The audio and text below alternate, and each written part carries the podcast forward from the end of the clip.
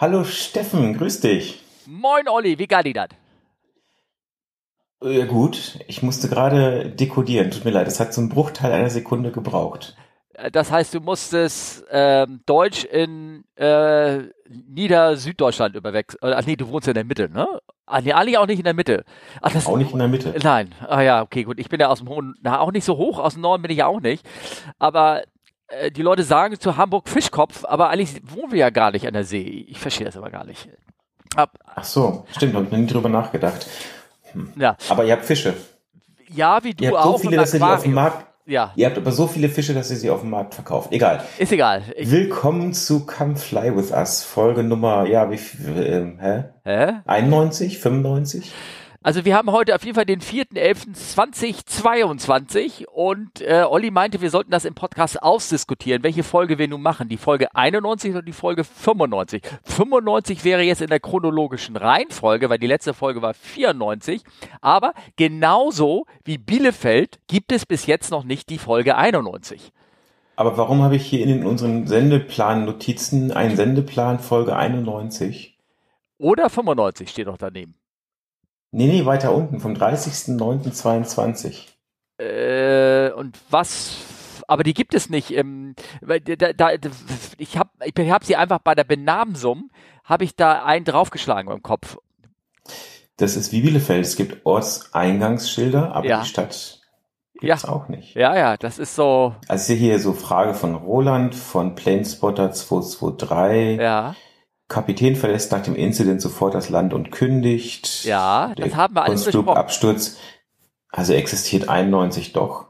Äh, aber nicht von der Zahl her. Das ist so wie die 42, die Antwort auf alle, auf alle Lösungen ist. Ähm, aber, oder war das alle Fragen oder alle nicht definierten Fragen? Auf jeden Fall also ich glaube, das ist, also die fehlende Folge 91 ist dadurch entstanden, dass ich mir diesen Sendeplan 91 angeguckt habe, nachdem wir ihn aufgenommen haben, und dann gesagt, ach so, das habe ich ja vergessen und habe einfach eine draufgeschlagen, als ich sie im Netz veröffentlicht habe. Mit ah, anderen Worten, so. es ist so ein richtig klassischer Brasch mit AA in der Mitte und, ähm, und dementsprechend ähm, ist es halt so, ist es so passiert. Und das heißt, wir haben jetzt die einmalige Chance, die Geschichte zu revidieren und das klarzustellen, was früher falsch gesagt worden ist. Nein, dann würde ich lieber sagen, wir machen die Folge 95 drei Viertel. Ah, okay. Ähm, ja, gut, aber dann müssen wir die. Ich möchte trotzdem am Ende irgendwann möchte ich, dass die Folge 95 wirklich die Folge 95 ist. Nee, also äh, der Hintergrund. Also ihr seht schon, ihr seht schon, warum ich das Ganze in den Podcast nehmen ja. wollte. Das ist äh, alles wertvolle Sendezeit. Ja. Aber ich würde fast sagen, ähm, nee, aber ganz, wir diskutieren das nachher mal ja, aus. Ja, nein, oder? also der Hintergrund, ja okay, das werden wir dann sehen. Der Hintergrund ist der, irgendwann, wir, wir nähern uns der Folge 100. Und da würde ich Aha. gerne die richtige Folge 100 zelebrieren und nicht die Folge 99 und uns dann praktisch, was denn, hätten wir uns, da habe ich uns eine Folge mehr reingeschummelt. Und das ist, wir, wir können hinter, ich, was Steffen, Steffen, wir machen das jetzt so. Schon, dass ich, dass ich genau das bei Folge 100 sagen werde. Ähm, es, es, ja, schauen wir mal, wie die Folge am Ende benannt wird. Wir werden es ja sehen. Wir können ja, wir, wir, wir, können ja einfach mal, einfach mal äh, losgehen. Wo bist du denn gerade? Was, was treibst du? Wie geht's dir? Oder was hast du gemacht in der letzten Zeit? Oder irgendwie? Ich mag es kaum sagen. Ich hatte ein paar Tage frei. Total schön. Oh, okay. Und du hast ja. wirklich nichts für die Firma gegangen? Gar nichts? Ja, ja, ja wie es dann manchmal so ist, ne? Ich glaube, das ist ja das äh, der ähm, ähm, es gibt da, ich habe das schon ein paar Mal erwähnt, es gab irgendwo eine alte ARD-Sendung oder der ZDR, also öffentlich-rechtlich, eine Folge aus den Anfang der 80ern, da wurde der Pilotenjob beschrieben und der Titel mhm. der Sendung war Prüfung lebenslang. Und ähm, äh, das ist halt äh, die Sache, man muss halt immer sich irgendwie, man muss ja immer trainieren. Ne? Man kann nicht einfach abschalten, man muss ja immer irgendwas machen. Ja. ja. Aber ähm, nee, soweit äh, ganz gut und ähm, ja, ich sag mal, es ist, äh, es ist ja mehr oder weniger, auch wenn es an Temperaturen nicht zu merken war, Herbstzeit und äh, ja, auch das eine oder andere liegt zu Hause mal an. Ja, genau. Von daher äh, war das jetzt eigentlich mal ganz schön. Äh, wie geht's bei dir denn? Ich gehe mal davon aus, dass du nicht fliegen warst. also nicht beruflich. Ähm, ah. ja, ja, ne, wobei ich habe also Flüge gemacht. Also ich habe äh, folgendes, ich habe ähm, äh, ich bin bei einem so einem Absetzer, nennt sich das, glaube ich. ich. Oder weiß gar nicht, wie das gibt's. Also einer der Fallschirmleute ähm, äh, Leute aus dem Flugzeug rausschmeißt und entsetzt guckt, wie sie aus dem Flugzeug rausspringen, aus die, einem heilen, funktionierenden Flugzeug. Ich wollte gerade sagen, das ist eine Sache, die kann ich nicht nachvollziehen, wie man freiwillig aus einem heilen Flugzeug springt. Genau. Da, dazu haben ja die, die, äh, die Fallschirmspringer, da gibt es einen so einen Gegenspruch dazu, der genauso äh, diese die, äh, das Herzblut, was da drin steckt, ähm, verdeutlicht. Und äh, äh, ich kenne diesen Spruch bloß nicht. Ich habe ihn jetzt einmal irgendwie gehört. Jetzt teaserst du das erst ja, an und ja. ach Steffen. Nein, mal, ich will ja immer unser, das ist ja, das ist ja Podcast 2.0, weil der, der soll ja die, die, und das tun wir ja auch, unsere Hörer mit einbeziehen. Und ich hoffe mir immer einer, ich habe nach diesem Spruch ehrlich schon gesucht, aber dann nach fünf Minuten aufgegeben. Und ähm, ähm, ich hoffe, dass irgendeiner mir diesen Spruch nochmal irgendwie sagen kann. Ja, aber auf jeden Fall nichtsdestotrotz. Also ich bin mitgeflogen beim Absetzer. Das war eine Cessna mhm. Caravan. Das ist so ein Ding, da kann man 18 Leute hinten reinquetschen. Foto kann ich, tue ich mal jetzt hier in die Show Notes. Ne? Ähm, mhm. Und äh, äh, da kommen, können 18 Leute rein. So viel waren da jetzt nicht ähm, drinne, aber ähm, und dann sind wir von Hartenholm. Hartenholm ist ein ähm, ein alter Flugplatz, äh, ein, ein Flugplatz, ein kleiner Flugplatz nördlich von Hamburg. Der hatte mhm. eine großartige Geschichte, wo viel geflogen sind. Ich weiß, in 90er bin ich da auch mal hingeflogen mit einem kleinen Flugzeug. Da war immer ordentlich was los. Ähm, am, Sonntag, am Sonntag war da die Hölle los, hatten eine schöne Cafeteria. Und dann hat das irgendwie ein, ein ausländischer Investor äh, das Ding übernommen. Und dann war, war irgendwie der Flugbetrieb sch, schlief langsam ein.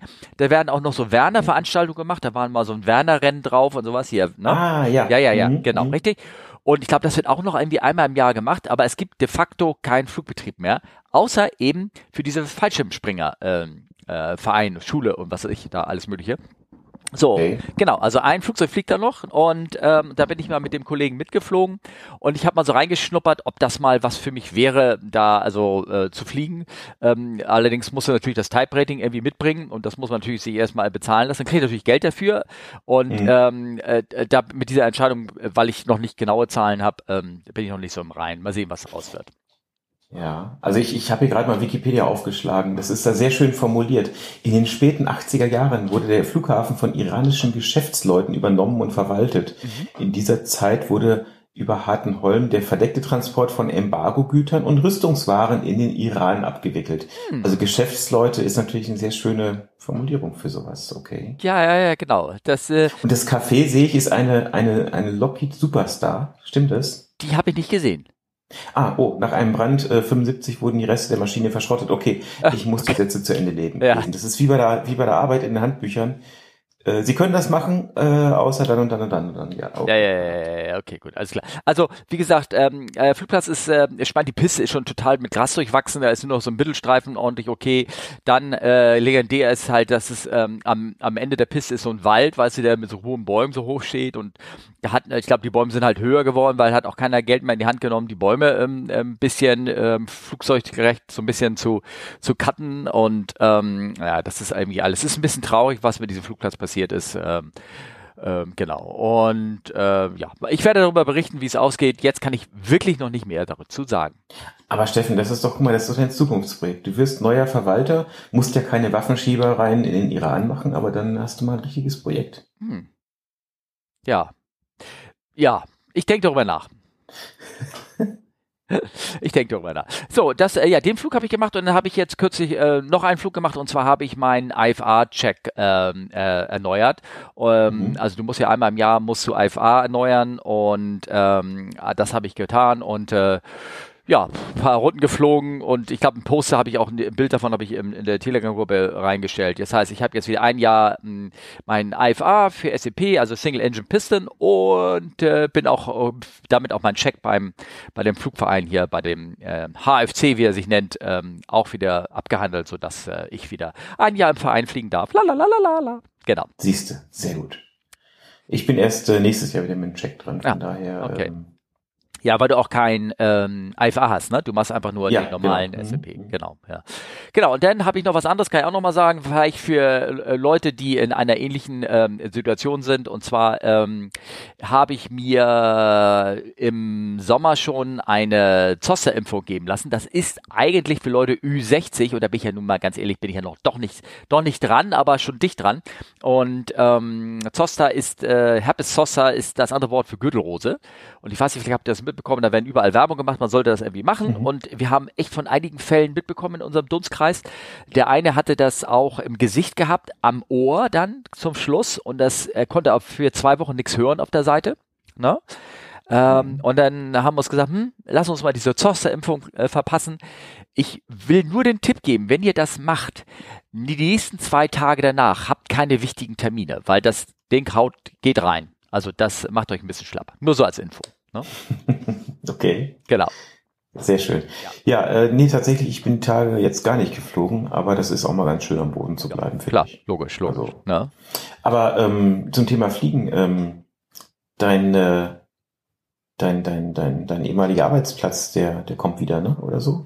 Äh, ja, ja, ja, gut, aber das wird ja schon lange irgendwie erzählt. Ähm, ähm, aber es geht halt zügig irgendwie voran, dass es, äh, dass da irgendwie, ähm, äh, dass er langsam zum Leben erwacht und da kommen auch die einzigen einen oder anderen Artikel kommt hoch äh, vom aero.de und äh, erwacht aus dem Storage. Also sie haben immer noch ein bisschen das Problem, dass sie ja die ganzen Hagelschlägen be Schläge, die das Ding abbekommen, die alle, fast alle Flugzeuge da abbekommen haben, irgendwie noch dabei sind, äh, zu kurieren und zu inspizieren. Und ich glaube, da habe ich in der Folge mit Harry ähm, auch darüber Mhm. geredet. Ähm, möglicherweise wird das auch erstmal angeguckt und dann ähm, für Ferryflug okay befunden und dann werden die halt, also Ferry heißt äh, ohne Passagiere, ähm, freigeschrieben für ein oder zwei Flüge, so dass man sie irgendwo hinfliegen kann, wo sie richtig repariert werden können. Und äh, das dauert alles noch. Bis jetzt sind alle noch in Theorel und äh, ich weiß nicht, wann das losgeht. Da gab es so einen Film, auf dem haben ja auch viele Leute ähm, uns hingewiesen. Ähm, Wie hieß der nochmal? Der äh, hatte doch einen Namen, ne? Ähm, ja, ich Ein- weiß es ehrlich gesagt ein- nicht mehr genau. irgendwas mit äh, Halleluja, war das nicht so? Irgendwas? Ähm, das, Ja. Der ist in der Mediathek noch zu finden. Ich, ähm, ich suche den mal raus. Und da wird auch Mhm. beschrieben, wie so ein 340 war das, glaube ich, äh, zum Leben erwacht wird. Und äh, daraufhin haben sich auch, nachdem der Film da lief im Fernsehen, haben sich, glaube ich, nochmal bei mir ganz viele Leute ge, ähm, gemeldet und all sowas. Naja. Ah, okay. Ja, genau. Ach ja, und haben mich dann gefragt, wie es denn so ist. Und deswegen kam dann gleich nochmal noch eine, eine, eine Frage natürlich dann äh, ähm, in der äh, Gruppe dann auf. Na, ähm, hast du zu früh aufgehört? Also ging jetzt konkret an meine Richtung als ehemaliger ähm, ähm, A380-Kapitän, äh, ob ich dann zu früh aufgehört habe. Und äh, ähm, äh, ja, also die, ich, da wurde zum Beispiel die Frage von RA, ähm, das ist ein Kürzel in der, in der Gruppe da, da ich nenne die mal Radium, weil das eine schöne, Weil er so strahlig ist. ja, ne? genau, nee, vor allem RA, ne? äh, Chemisches Ach so. Zeichen und so, ne? Ähm, Darf ich fragen, hat dich die 4.7 nicht gereizt oder war das eher eine Abwägung des Ausstiegsangebotes gegen den Aufwand von Umschulung plus Langstrecke? Ähm, also die Frage ging konkret hin, dass äh, man mich gefragt hätte, hm, hör, hast du, ähm, warum ähm, hast du jetzt zu früh aufgehört? Und äh, da habe ich gesagt, ja, wenn ich nicht aufgehört hätte, wäre ich auf ein anderes Muster geschult worden. Wahrscheinlich ausgehend von meiner Seniorität hätte ich mir das relativ stark aussuchen können. Ähm, äh, Die Optionen ähm, waren irgendwie, wenn ich nichts gemacht hätte, wäre ich auf, hätten sie mich auf einen 350 geschult wahrscheinlich ähm, oder auf einen 330 beziehungsweise ähm, mit Optionen auf 340. Also diese Airbus-Familie. Äh, ich hätte auch gehen können entweder auf die 777X oder die 787 oder 14 Leute von den, von den ganzen Kapitänen, die hätten auch hingehen können ähm, auf, den, auf den Jumbo sozusagen. Es, es ist alles hätte, hätte, wäre, wäre und ne, ähm, Mhm. äh, wir müssen vorstellen, das waren 136 Kapitäne auf dem A380.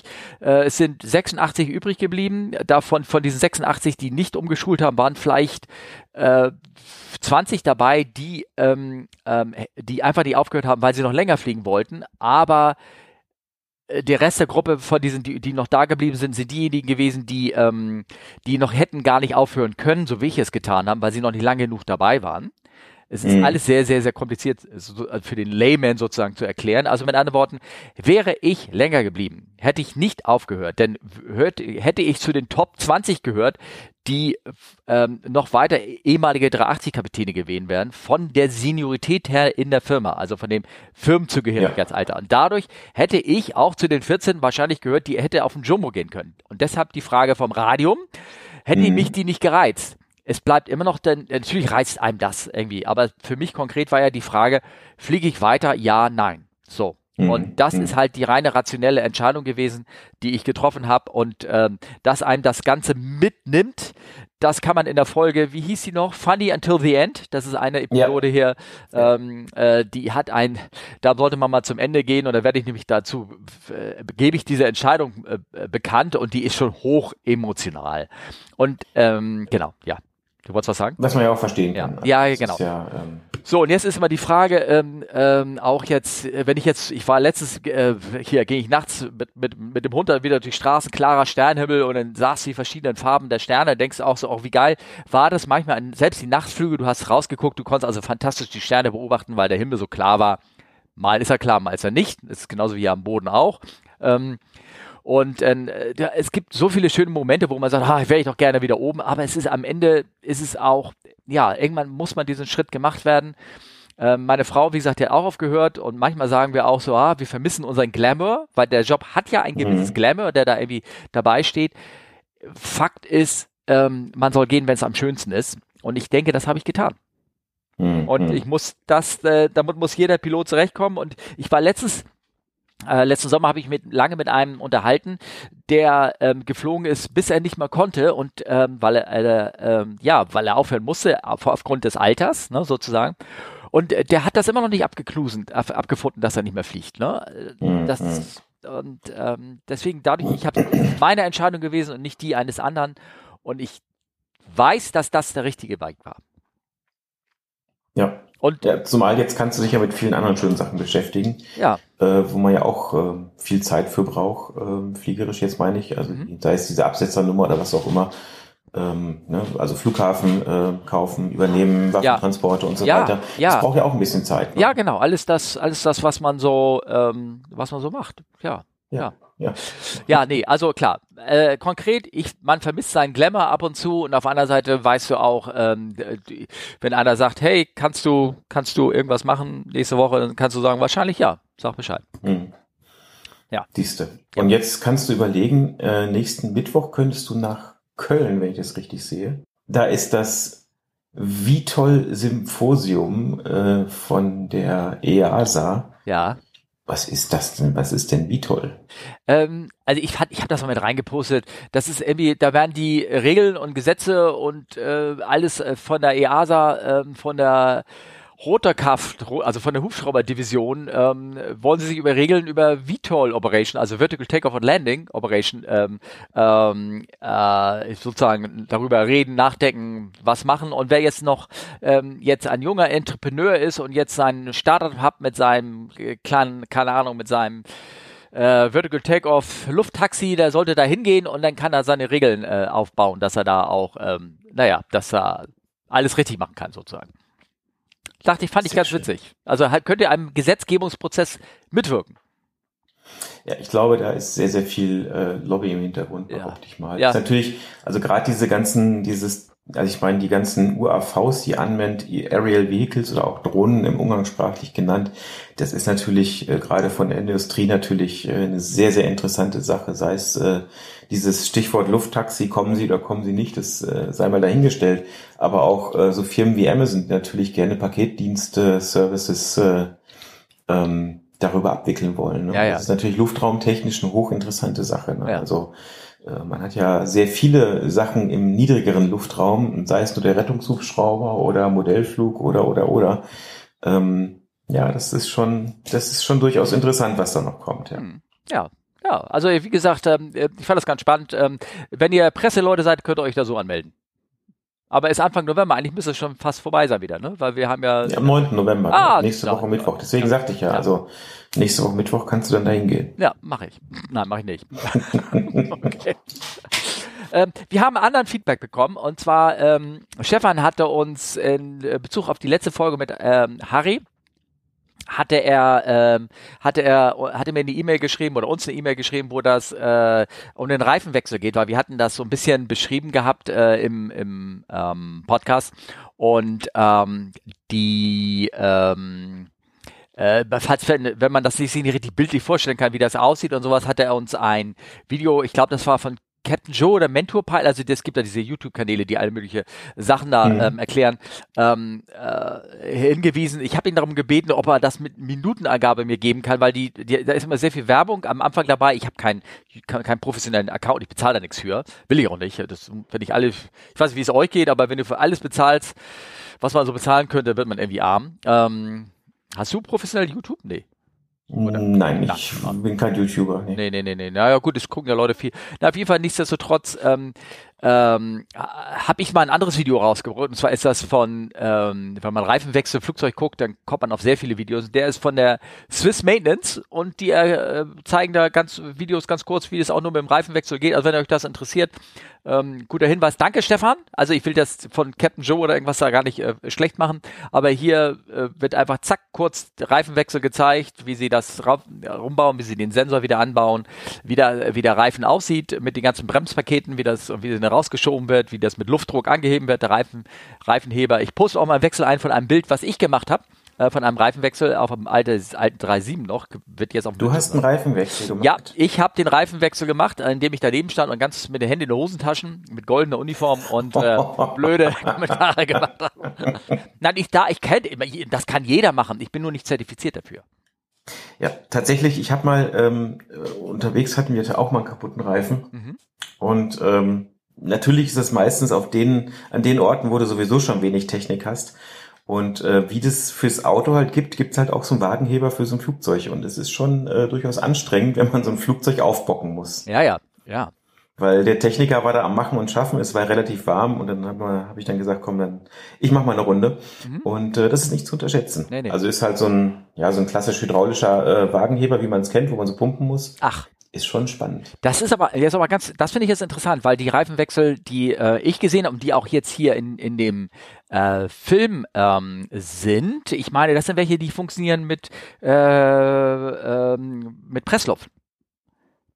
Ja, das ist, wenn du äh, dieses Equipment da hast. Ja. Ach cool. Guck mal, ich habe jetzt, ich habe jetzt gerade das Video aufgemacht, dann stand da eine Werbung, mein, mein, mein Welpe saß auf dem Sofa, wie kriege ich den Fleck wieder weg? Wie kommt YouTube auf sowas? Ich habe weder Hundewelpen, egal.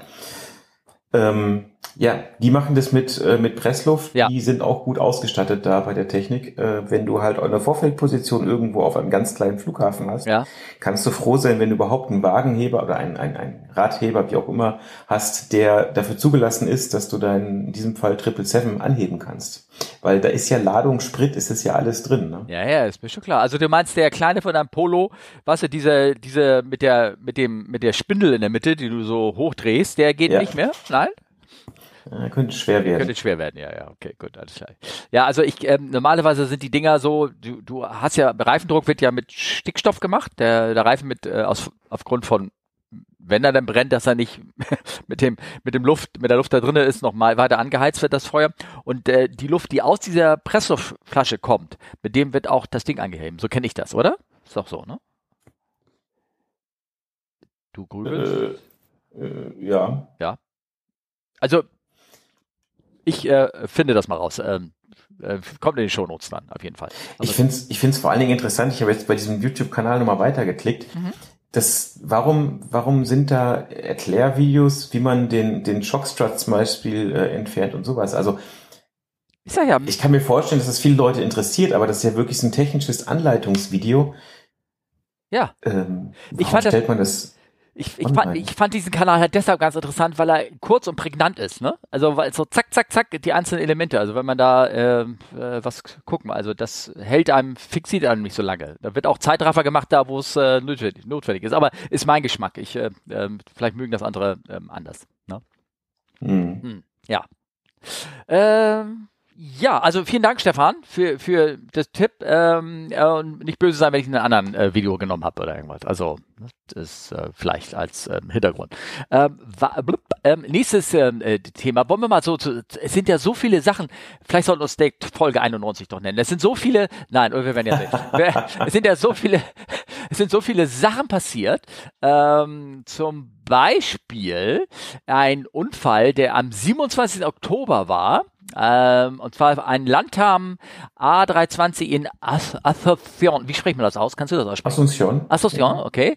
Storm, ja, Asunción, ja. Ja, Storm Damage. Ähm, um, zwar ist da ein 320, ist, ähm, ich habe hier den Aviation Herald Artikel auch, der ist, äh, der wollte nach Asunción fliegen und ist äh, äh, durchgestartet wegen Wetter, ist dann nach Foz del Iguazu, ist das da, wo die Iguazu-Fälle sind? Ja. Ja, okay. Da war ich noch nie, ich kenne das alles nicht. Ähm, diverted und äh, war dann 14 äh, Minuten dort, hat wohl ein bisschen abgewettert und dann ist er wieder zurückgeflogen. Aber dummerweise ist er dann wieder durch ein Gewitter geflogen.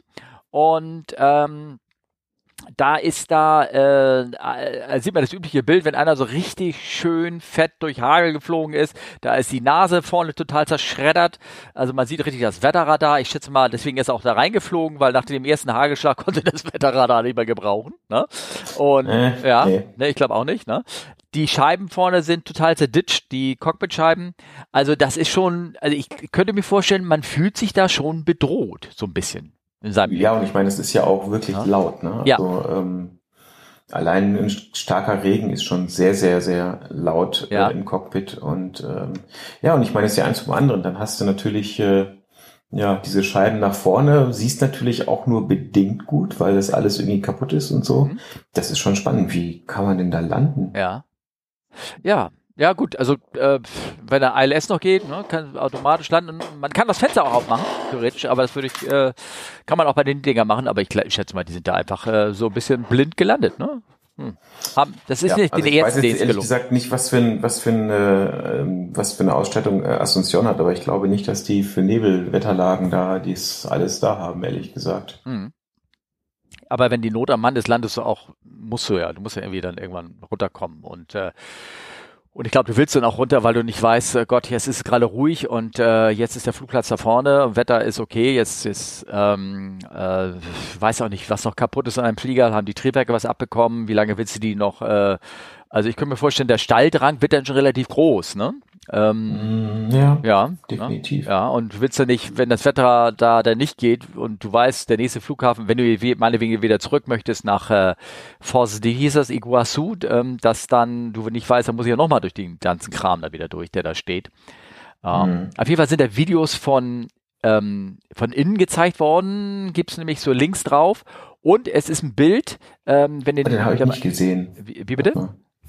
Die Links habe ich nicht gesehen. Ähm, die sind auch woanders. Die müsste ich nochmal gucken. Die werde ich mal raussitzen, äh, rausschauen. Ich glaube, ähm, die sind, waren in irgendeinem anderen Kanal, beziehungsweise haben in dem Telegram-Kanal wurden da die Videos ge gezeigt. Oder habe ich das in unserem, äh, den habe ich das nicht, ah, hm, okay, Entschuldigung, sorry, das habe ich nicht in die Shownotes mit reingetan. Ich hole das nach.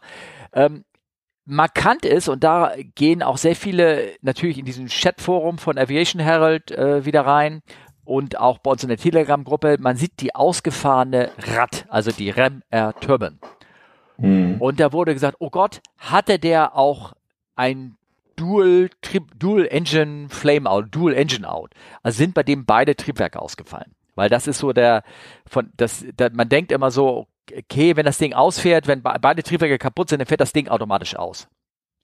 Mhm. Ist richtig, aber es fährt noch aus einem anderen Grund aus. Und zum Beispiel. Bei, so Stromversorgungsproblemen genau, bestimmten. Ne? Genau, richtig. Und ähm, ich könnte mir vorstellen, ich bin jetzt am Spekulieren, ich habe nichts andere Informationen gefunden, dass ähm, äh, nur ausgehend von diesen Videos, den ich gesehen habe ähm, im, äh, im anderen Netz, du siehst nämlich, es wackelt, die Leute schreien ah, und draußen blitzt es wie blöd und dann wird es in der Kabine auf einmal schlaglich einmal dunkel. Möglicherweise mhm. hat das Ding einfach einen Blitzschlag gekriegt oder ein oder zwei, sich zwei Dinge eingefallen und dann ist kurzfristig der Strom ausgefallen. Mhm. Und sie mussten die Generatoren wieder neu einschalten. Ähm, das kann passieren. Ne? Ähm, und äh, da wird praktisch der Generator resettet und äh, wenn beide Generatoren ausfallen, dann geht automatisch diese REM-Turbine raus, um Stromversorgung äh, für die Notinstrumente zu sichern. Also es muss nicht unbedingt was mit den Triebwerken zu tun haben, sondern, äh, sondern eher hat eher was mit dem Strom zu tun. Hm. Ja, Aerotelegraph behauptet, ein Triebwerk war so stark beschädigt, dass es ausgefallen war. Ah, ja gut. Okay, gut. Das. Äh Aber ich mal irgendwann, irgendwann wird es einen Bericht zu geben. Ja. Und äh, ich glaube, das ist dann wieder interessant. Wobei, ich sag mal, solche ähm, solche Schäden von so einem kaputten Radom, ähm, das geht nicht nur in Südamerika. Ne? Also das äh, ja. geht auch anderswo. Ähm, diese kaputten Scheiben habe ich mal auf dem Foto von einem A320 hier in Deutschland gesehen. Das ist auch möglich. Da war der Radom zum Glück heile geblieben. Mhm. Aber ähm, ja, das kann schon vorkommen. Ne? Ja, ich habe das, äh, das äh, also Hagelschlag sind schwer, dann gehen meistens die Frontscheiben kaputt. Äh, sind auch gerne mal die Sleds-Zeigerängel, die Triebwerke haben Schäden. Ähm, was Schäden hat, wenn da ordentlich Eis ist im Triebwerk selber, diese Akustikpanels, also wenn das Eis reingeht ins Triebwerk und dann zur Seite weggeschleudert wird durch die Triebwerke, dann haben also die mhm. Außendinger haben Schäden, die die vorderen Triebwerkschaufeln sind ange, ange, angeditschen, angebogen und ähm, das Triebwerk läuft unrund und äh, oder hat gar ein Flameout. Ähm, ich habe, was ich auch schon erlebt oder äh, äh, weiß, dass so eine Rad ausgefahren ist durch schwere Turbulenzen. Die wird ja gehalten von so einem System, ne? Und mhm. wenn das halt mhm. einmal einen kräftigen Schlag ist, dann kann das sein, dass das Ding auch einfach so rausfällt. Blops. Ist auch schon passiert. Ne? Stimmt, da gab es ja auch mal bei, bei deiner Airline so einen lustigen Zwischenfall. Ja, so genau. Zero-G-Kurve. Ja, genau, genau. Ja. ja, also ja. auf jeden Fall, glaube ich, eine sehr unangenehme Situation. Ja. Ähm, jetzt stellt man natürlich die Frage, wie konnten die nur ja. ähm, da reinfliegen. Ist es die Frage, sind sie da rein? Also Steffen, wie konnten die nur da reinfliegen? Ja, ich das ja so. Äh, ja, erzähl Nein, mir das. Das ist immer schwer zu sagen. Ja. Also, nee, ähm, ich meine, die haben ja ein Wetterradar, also dann zum Schluss nicht mehr, weil das war offensichtlich kaputt. Mhm. Aber ähm, ja, das ist, glaube ich, manchmal auch sehr schwierig. Ähm, Gerade, also ich kenne das nur, wenn du über den Südatlantik fliegst, äh, durch die ITC musst, also die innertropische Konvergenzzone. Mhm. Ähm, da weiß ich, das ist schon länger her oder lange her, da hast du halt wirklich so eine Gewitterfront vor dir gehabt und irgendwo musst du durch. Ne? Mhm. Und ähm, da guckst du natürlich mit dem Wetterradar, äh, wo es am wenigsten, aber das Wetterradar kann ja nur Wassertropfen erkennen und nicht äh, Eisstücke. Ne? Ja. Und Hagel ist nun mal leider Eis. Ja, ist schwierig. Also ähm, so, so leicht man jetzt als Außenstehender sagen würde, ja, sieht man doch, wie kann man da durchfliegen. Problem ist ja auch einfach, dass zum Beispiel jetzt Hagel, ähm, ja, ich sage mal, eine Gewitterwolke meidet man, aber manchmal sind die Auftriebe in diesen Wolken so hoch, dass die Hagelkörner halt äh, über die Wolke nach oben hin weggeschleudert werden, weggedriftet werden und dann hat man zehn Kilometer neben der Gewitterwolke auch plötzlich mal einen schweren Hagelschlag, ohne dass da irgendein Anzeichen für wäre. Ne? Das ist nur, weil die Hagelkörnchen so weit rausgeschossen werden nach oben, dass sie dann irgendwann seitlich der Wolke wieder runter, runterkommen. Ne? Ja. Wie ist die Empfehlung? Wie viele Meilen? 20 Meilen soll man entfernt bleiben vom Gewitter? Ist das jetzt hier ein, ein Checkflug oder so? Äh, ja, ja, ein, ein Podcast-Check ähm, ist das. Also ah, weißt, okay. da ist da 50-50 oder sowas, glaube ich. Boah, Antwort C oder die längste. Ja. Ähm, ja, 20 ja, Meilen ist ja schon ganz gut. Das hängt natürlich davon ab, was, was du für ein äh, was du für ein Gewitter hast und so weiter. Ist ja, natürlich ja. auch die Frage, wo bist du gerade, ne? Mhm. Gerade so Äquatornähe, ITC ist natürlich was ganz anderes während der hohen, wegen der hohen Atmosphäre, als wenn jetzt weit im Norden oder weit im Süden unterwegs bist. Ne? Ja, und wenn man sich das mal guckt, wie viel 20 Meilen ist, und dann hast du deine Lücke, die ist nur 20 Meilen breit, ähm, ja, dann, und du musst, du sagst, ich muss da jetzt durch, weil hinter mir ey, wächst das alles zu und ich will da jetzt hin und naja, gut, das kann, kann schon passieren, dass du da, da, ähm, ja, keine Wahl ist immer falsch, weil du hast immer eine Wahl, aber dass man dann weil oft genug berührt, tausendmal nichts passiert, ne, dass du dann sagst, ja, ich bin auch schon mal zehnmal da vorbeigefahren, dann mache ich das mal wieder und dann passiert's. Ne? Mhm. Ja, ja. ja. Ja, ähm, von solchen Geschichten wird man weiterhören. Es ist gut in dem Sinne zu wissen, dass das wirklich nicht häufig passiert und dass die Flieger das anscheinend zwar dann echt ein bisschen ähm, gerüttelter durchgehen und auch kaputt sind, wie man sieht, ne? Mhm. aber trotzdem weiter fliegen und am Ende die Leute ausgestiegen sind. Der, die, die, die, müssen, die Sitze mussten wahrscheinlich auch getauscht werden, weil die Hosen alle voll waren, aber ansonsten. das ist gut möglich. Ja, ja, ja. ja. Naja, gut. Ähm, also ich fand das ganz, ganz spannend zu sehen. Vor allem diese Frage mit der Rad. Ne? Also der Rad kann nicht nur Triebwerksfall sein, sondern kann auch ähm, ja, mhm. Strom sein. Ne? Ja, ja. ja, genau. Mhm. Mhm. Ähm, ja, was ist da noch passiert? Ach. Schon wieder was in, in, in Südamerika, glaube ich. Ne? Ja, ja, aber das Viva war ein Colombia. anderes Datum. Ja, kurz vorher, zehn Tage vorher. Ah, siehst du? Mhm. Auch wieder ein 320. Ah, gefährliches Flugzeug. Ich, ich glaube, Fliegen generell ist gefährlich, oder? Ach so, okay. Ja, ja. ja die sind äh, geflogen, die sind nicht in Gewitter gekommen, aber ähm, hatten so ein bisschen, ja, bisschen Verspätung, mussten in Holding fliegen, sind dann irgendwann gelandet und hatten nur noch 200 Kilo Sprit an Bord. Also die das sind, ist ganz schön wenig. Ne? Die sind nicht in ein Gewitter gekommen, aber wegen einem Gewitter mussten sie Holding fliegen. Ah, okay. Ja. Ja, genau. Ähm, was sind die, die sind, ähm, wie viele Anflüge haben sie gemacht? Die sind dahin geflogen, haben 30 Minuten Warteschleifen ge geflogen. Dann sind sie nach, haben sich entschlossen, ich, sie gehen nach Medellin, flogen dann nach Medellin, das ist also ihr Alternate. Und da war das Wetter mittlerweile auch schlecht geworden. Und dann sind sie wieder hochgestiegen, haben Not Luftnotlage geklärt und sind wieder zurück nach, äh, ähm, nee, jetzt rede ich Quatsch. Hast du da jetzt schneller was gelesen? Die wollten nach Rioja. Rioja. Rioja. Rioja, Rioja, also die haben einen Anflug gemacht, eine Destination. Ja. Haben dann gesagt, mh, nee, müssen wir abbrechen. Mhm. Und sind erstmal ins Holding gegangen, eine halbe Stunde. Und dann ja. äh, haben sie gesagt, naja, das wird nichts mehr, wir diverten, also wir weichen mal nach Medellin aus, also ihren Alternate. Genau. Dann haben sie einen Anflug gemacht und gesagt, äh, nee, passt auch nicht. Ja. Dann haben sie Not Luftnotlage deklariert und sind dann nach einem dritten Ort, nach Montera geflogen. Ja. Wo sie dann irgendwann gelandet sind. Ja, genau, also doch, sind doch, ja, genau, ja. Also äh, man muss fairerweise dazu sagen, also hier steht, ähm, wenn es denn stimmt, ähm, bei Arthur Herald, ähm, dass das äh, Flugzeug mehr als drei Stunden Sprit für einen 80-minütigen Flug hatte. Ähm, also ich glaube schon, dass sie, dass sie wussten, dass, dass das Wetter jetzt nicht das Beste ist, aber es äh, ja one of these days, ne? Genau, also sie sind nicht gerade, die, sind, die haben schon für gecatert, aber das bringt einem ähm, wieder an die an die Frage ran, äh, egal wie viel Sprit du an Bord hast und äh, egal wie viel äh, wie viel extra du mitnimmst, am Ende ist das völlig unwichtig. Die Entscheidung ist, wann du zu deinem Alternate fliegst. Äh, die, mhm. die, muss halt trotzdem stimmen. Und, ähm, und da gibt's halt immer wieder Fälle, oder es gab in der Historie immer wieder Fälle, wo ja, wo Flugzeuge eigentlich genug Sprit mit hatten, aber die Entscheidung, ähm, eine, eine, falsche Entscheidung oder zu spät die Entscheidung getroffen haben, ich gehe, ähm, ich gehe zu meinem Alternate oder ich gehe nicht mehr zu meinem Alternate, sondern ich gehe ganz woanders hin, weil alles ist jetzt total schlecht geworden. Ne? Hm.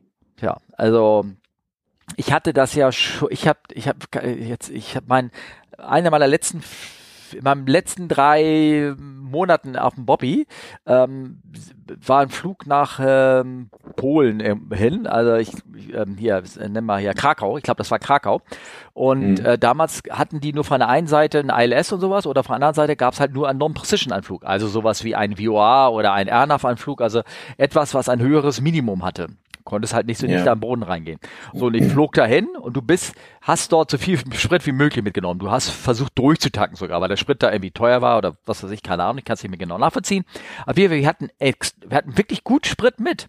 Und wir flogen dahin und das Wetter war marginal, total entspannt, aber es war gut für diesen Non-Precision-Anflug und wir flogen dahin. Und dann kam, kam der Anruf, 100 above, weißt du, Approaching Minimum, dann Minimum, und wir haben die Runway nicht gesehen. Und ich so, äh, das, im, ehrlich, im echten Leben ist mir das eigentlich noch nie passiert. Du hast meistens irgendwie vor die Runway gesehen oder Lichter mhm. davor und sowas. Ich weiß nicht, wie es mhm. dir bis jetzt geht. Es war knapp, aber dass du wirklich gesagt hast, am Minimum starte ich durch, das habe ich bis jetzt, oder kann mich nicht mehr erinnern. Und ich so, äh, Cora, und ich war total konsterniert. Ich sag, das kann doch gar nicht wahr sein, weil vor uns der Flieger ist gelandet, hinter uns ist der Flieger gelandet, aber wir hatten gerade so eine tief hängende Wolke, die da irgendwie leider dummerweise die Sicht versperrte. Und dann flogen wir hoch, und dann sind wir, ja, und dann waren wir natürlich äh, im zweiten Anflug und ähm, so, und da gehen wirklich die Frage jetzt, okay, ähm, eigentlich hast du genügend Sprit mit, du kannst hier locker noch drei, vier, fünf Anflüge machen, aber wenn du wenn das jetzt Wetter weiterhin so schlecht bleibt, dann musst du doch irgendwann mal zu deinem Alternate und im Alternate hast du genau das gleiche Wetter wie jetzt, hier. Ne? Mhm. Und mit derselben mhm. Landerichtung. Der Alternate war äh, jetzt hier irgendein, sag auch ein, auch dieselbe Situation, nur aus der einen Richtung ILS, auf der anderen Seite Non-Precision und überall war die gleiche Se Wolkensoße. Da haben wir, äh, okay, sag ich, also wenn, wenn wir hier, wir machen einen Anflug und dann gehen wir halt zurück nach Frankfurt, weil das, da wollte ich mich nicht drauf einlassen. Ne? Und äh, mhm. am Ende, der zweite Anflug hat gepasst, aber das waren so die Entscheidungen, wo du denkst, das bringt bringt dir nichts, ne? Das, egal wie viel Sprit du hast, du musst irgendwann weg, sonst raubst du dir die Option sozusagen. Ne? Ja, naja, das stimmt. Ähm, ja, und wie gesagt, es ist, äh, manchmal kann es ja auch extrem dynamisch sein. Das, das macht es ja nicht unbedingt einfach. Also mhm. das, äh, Das muss man auch mal so sehen. Von daher. Und ich glaube, der Flug hier da in Kolumbien, um darauf zurückzukommen, es ist ja auch natürlich eine Jahreszeit, die wettertechnisch sehr, sehr, sehr gewittrig ist, gerade am Abend. Mhm. ja, ist, äh, ist schwierig. Und mhm. äh, ich behaupte mal, das ist jetzt irgendwie Viva Colombia ist dann halt so ein, so ein, so ein Regional-Anbieter oder relativ lokaler Anbieter, eine Airline, ähm, die werden natürlich eigentlich auch die Erfahrung haben, aber ja, es gibt manchmal so Tage, die, die sind scheiße. Ne? Ja, ja, klar, logisch.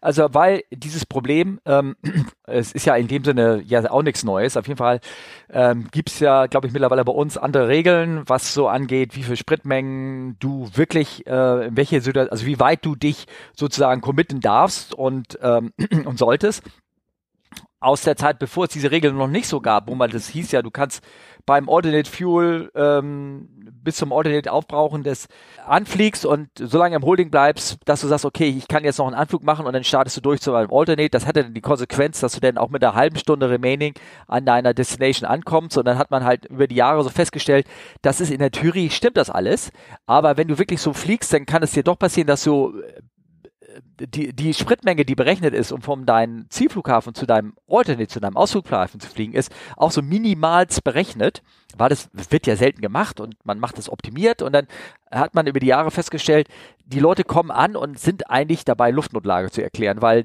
die, die halbe Stunde, die du dann im, im Tag noch haben darfst, sie ist meistens schon angegriffen.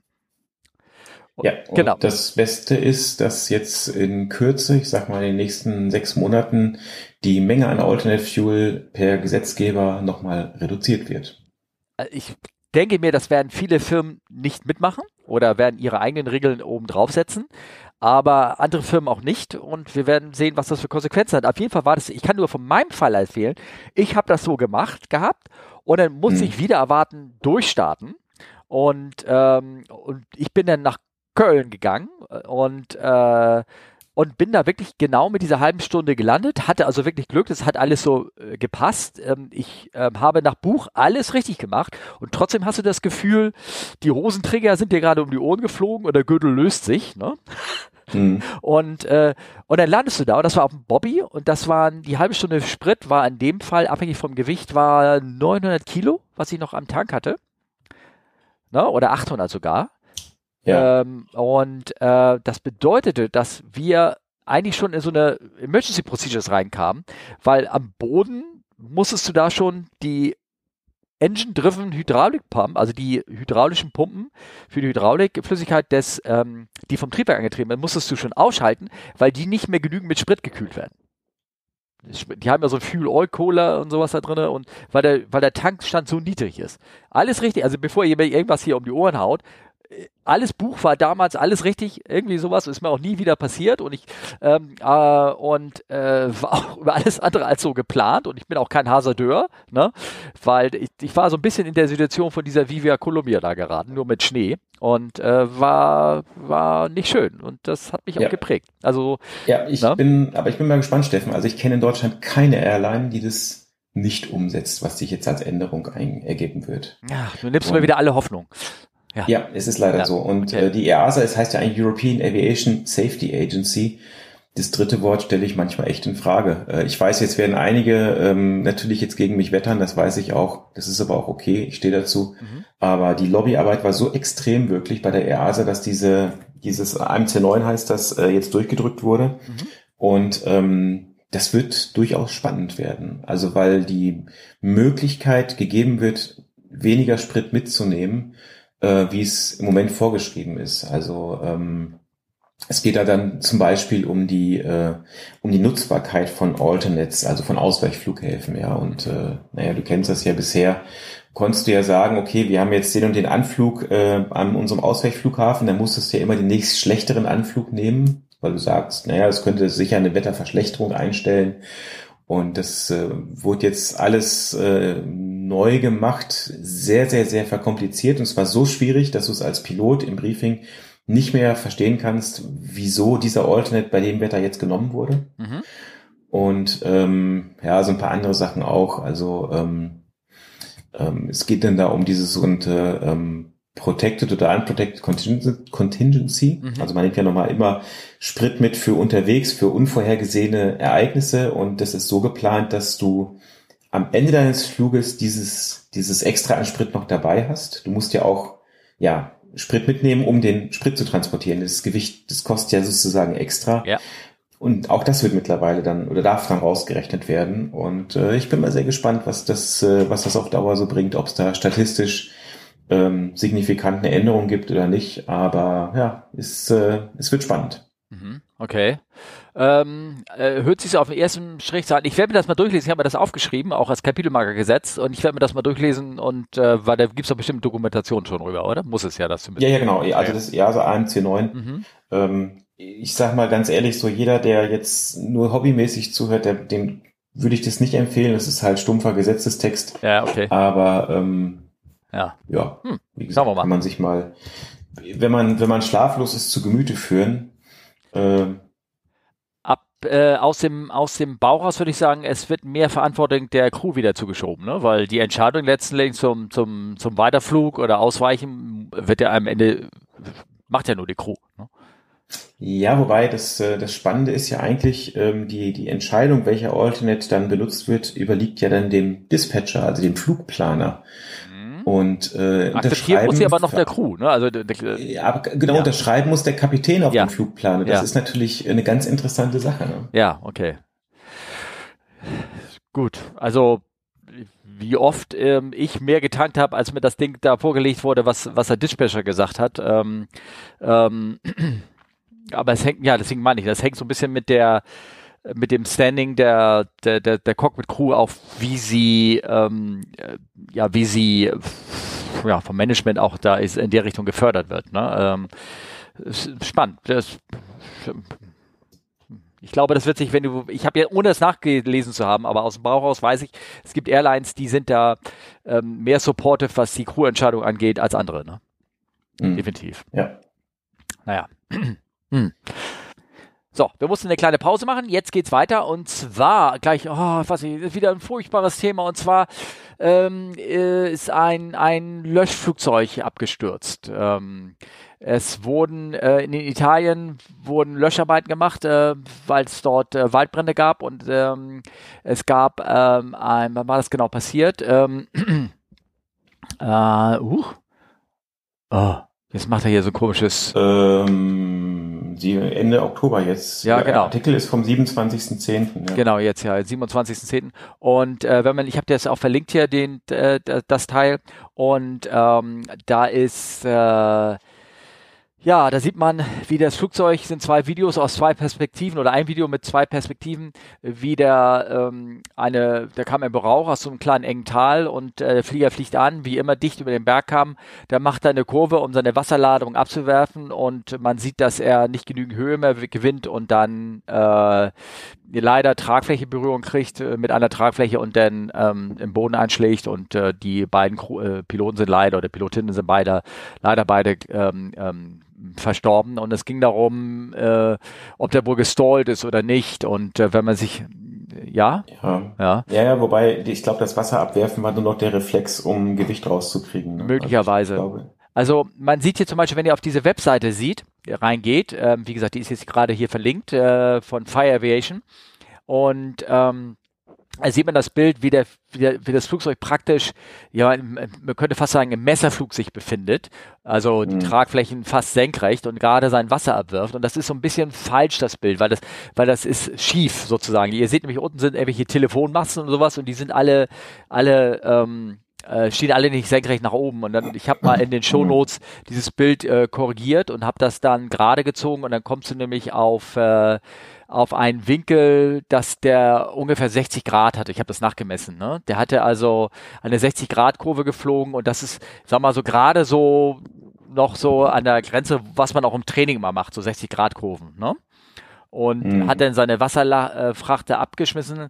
Ich glaube aber, die haben sich dummerweise äh, in eine eine Situation manövriert, die haben, sind da geflogen, haben das Feuer gesehen, haben diese scharfe 60-Grad-Kurve gemacht, sind abgetaucht und haben dann, dann festgestellt, sie waren in einer Situation, wo sie durch ihre Lage, nämlich diese, diese starke Kurve, die ja doch schon stark ist und die Nase weiter runter, ähm, waren sie so eine Art, fast so eine unusual attitude sozusagen, also etwas, ähm, wo du erstmal die Tragfläche gerade kriegen musst, um dann, ähm, um dann dich aus diesem Dive, aus diesem Sinkflug, den du hast, da irgendwie rauszukriegen, was konntest du gar nicht so, so sonst hätten sie wahrscheinlich gestallt. Also mit anderen Worten, die sind mhm. praktisch in so, so eine Art Senke rein mit aufsteigender Wand, wo sie nur durch eine Kurve und durch starkes Ziehen raufkriegen können. Und ja. da, die haben sich verschätzt und die haben vielleicht noch das Wasser abgeworfen, um denn da das zu schaffen, aber das war, war leider zu spät. Und dann haben sie mit einer Eintragfläche noch Bodenberührung bekommen und dann war es vorbei. Ne? Ja. Ja. Ah, schade. Ja, gut, es ist, ähm, man muss ja auch sagen, die, äh, diese, diese, diese Löschflugzeugsfliegerei, die Feuerlöscherei, das ist ähm, mit Abstand, glaube ich, das Gefährlichste, was du in der Fliegerei auch machen kannst. Ne? Ja, Richtig, ja. Ich habe das mal ähm, gefragt gehabt. Ähm, ich, ich, ich war, ich bin noch, äh, als ich in Oshkosh gewesen bin, bin ich ja mit dieser einen Wasserflugzeug, mit dieser Catalina mitgeflogen. Und der Typ, der das Ding geflogen hat, fliegt auch so Löschflugzeuge. Und äh, mhm. den habe ich gesagt, oh, ist das risky? Ist das nicht risikoreich? Und er so, oh, das kommt davon, wie man das macht. Ha, dann, ja, haha. Man sieht ja, also ähm, die machen nichts anderes als Löschflugzeuge fliegen und trotzdem kann es sein, dass du dann irgendwann dich überschätzt. Ne? Ja. Mhm. Ja, oder was heißt überschätzt oder halt einfach Fehler machst. Ne? Ja. Da hast du halt wenig, wenig Sicherheitsbarrieren. Ja, genau. Ja. Ähm, ja, äh, also das ist meine Ko Kommentar dazu. Es gibt bestimmt irgendwann noch eine Analyse dazu, die ist aber noch nicht weiter raus, aber das würde ich so aus dem Bauch so raussehen. Das wird es sein. Die Dinge haben keine Flugschreiber, da kann man nicht irgendwie sehen, oder haben sie Cockpit Voice Recorder, vielleicht haben sie Cockpit Voice Recorder, was sie sich dabei noch ge ge gesagt haben oder gedacht haben oder irgendwas, vielleicht kriegt man das noch raus. Wir werden sehen. Äh, wenn das sein ja. sollte, werde ich darüber berichten. Ne?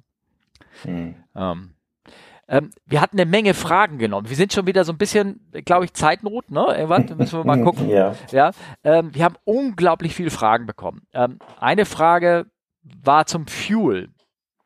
Ja. Und äh, wie bitte? Es gibt doch, also ich dachte, man tankt da einfach nur Kerosin rein. Gibt es was anderes? Kerosin ist, glaube ich, das, was der alte Rockenfeller ähm, damals verkauft hatte, ne? Oder? ja. ja. Und zwar für die alten Kerosinlampen, oder? Mhm, genau. Hat, war das nicht so? Der hat doch irgendwie, der hat doch die Lampen verkauft und dann mussten die Leute alle sein Kerosin kaufen. Und dann so ist es. Ähm, ja, und zwar, zwar ähm, Beck hatte uns nämlich die Frage gestellt, für den Augsburg-Flughafen gibt es ein Notem, dass sie jetzt F-34 im Angebot haben. Und jetzt kratzt man sich den Kopf, was meint er damit? Ja, ähm, es gibt nämlich äh, ihr, ihr, wir, der Volksmund nennt es Kerosin, ähm, wir Piloten nennen es Jetfuel oder irgendwas, aber es gibt ganz viele Klassifizierungen äh, und unterschiedliche Subtypen, Subtypen von Kraftstoff für Jettriebwerke. Und, mhm. ähm, ähm, und F34 ist ein, ein Produkt davon. Und anscheinend äh, im Augsburger Flughafen kann man jetzt F34 tanken. Und das ist ein, ein Zeug, was eigentlich nur bei der Militär benutzt wird. Ähm, die und teilweise, teilweise haben sie ja auch äh, militärische Bezeichnung für, äh, für, für das normale Jet A1 oder Jet A. Ne? Ja, zum Beispiel, ja, ja, genau. Also was das, ähm, genau, Jet A1 oder Jet A ist eigentlich so der Hauptkraftstoff. Jet A ist äh, das, was in Amerika benutzt wird, ne? Hm. Oder? Äh, ja, ja, genau. Hm. Und wir in Deutschland haben Jet A1. Genau. Ähm, und ähm, da ist eigentlich nur der Unterschied, dass das Jet A1 gegenüber dem Jet A ein, irgendeinen Zusatzstoff mit drin hat, was die Gefriertemperatur nochmal um 7 Grad Kelvin niedriger macht als das von dem normalen Jet A1. Und ähm, das ist das Einzige, wo ich weiß nicht, wo wir als Crew manchmal so ein bisschen drauf achten mussten, welchen Sprit haben wir denn drinne und wann, äh, wie, wie, wie kalt ist der Sprit, also wie, ne, wie, wie, wie, kalt ist es der Luft, in der wir gerade rumfliegen, so dass man nicht irgendwie das Problem kriegt, dass der Sprit irgendwie möglicherweise gefrieren könnte. Da gab's so ja, ja, genau. Das ist ähm, ja. Trot äh, ist tatsächlich schon ähm, ja. ein, ein, Thema, muss man sagen, weil wenn du halt lange fliegst, gerade im Winter, ähm, ja, dann kann das, der Sprit im Tank schon mal so kalt werden, dass du halt wirklich niedrigere Flughöhe aufsuchen musst. Und da ist zwischen diese sieben Grad zwischen Jet A1 und A kann das schon mal wirklich eine Menge ausmachen. Ne? Also ich musste das einmal machen. Wir mussten einmal runtergehen. Und das war ein Flug nach äh, Novosibirsk, Sibirien. Und da kommst du gegen Ende der Reise, hast sowieso nicht mehr so viel Kraftstoff drinne. Das heißt, das Zeug kühlt auch schneller aus. Und äh, wir mussten einmal runtergehen, daran kann ich mich erinnern. Mhm. Weil uns das zu kalt geworden ist. Ne? Waren wir die letzte halbe Stunde sind wir dann niedriger geflogen. Also das, das ging dann noch so. Ja. Ne? Aber zum Beispiel, Beispiel A380, ich habe da mal ein bisschen nachgeguckt, ähm, ähm, dass äh, die, die Flugzeuge, es kann ja trotzdem mal sein, dass so ein Flugzeug irgendwo landet auf so einem Militärflugplatz, wo es das klassische Jet A oder Jet A1 nicht gibt, sondern nur die mhm. militärischen mhm. Varianten dazu oder Subtypen oder russischen Sprit oder irgendwie sowas.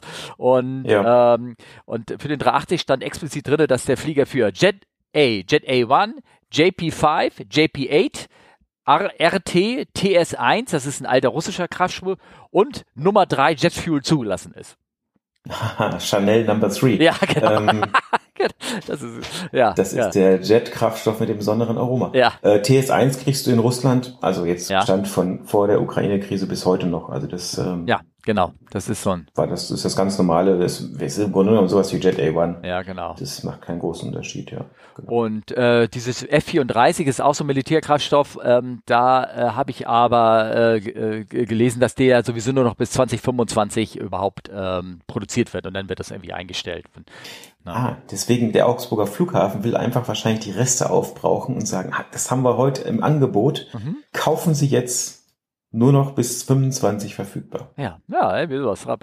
Ich habe dann zum Beispiel für die 787 habe ich gefunden, äh, dass diese Triebwerke, die da drin, die äh, Gender, äh, GE Next 1B Triebwerke, dürfen keinen Sprit nehmen, der Cathon FP 1B Bioseed äh, verwendet, also irgendwie wahrscheinlich so ein, so ein Zeug gegen Pilze da drin oder irgendwie sowas. Mhm. Der darf, ähm, der darf das nicht, ähm, äh, darf damit nicht betrieben werden. Wahrscheinlich, weil das irgendwelche Filter oder irgendwas angreift von dem System. Ja, ja, ja gut möglich. So, und dann habe ich mich nochmal am Kopf gekratzt, nämlich, und zwar äh, gab es nämlich, äh, weil das ja mit dem Sprit, das ist alles so ein bisschen, ja, dass der Sprit doch irgendwie schon wichtig ist, welchen Energie der halt hat und ähm, da habe ich mich erinnert, dass Anfang der 90er gab es einen Langstreckenflug von Qantas 747. Ich glaube, der flog dann mhm. von London direkt irgendwie nach ähm, Australien runter oder irgendwie sowas. Ne?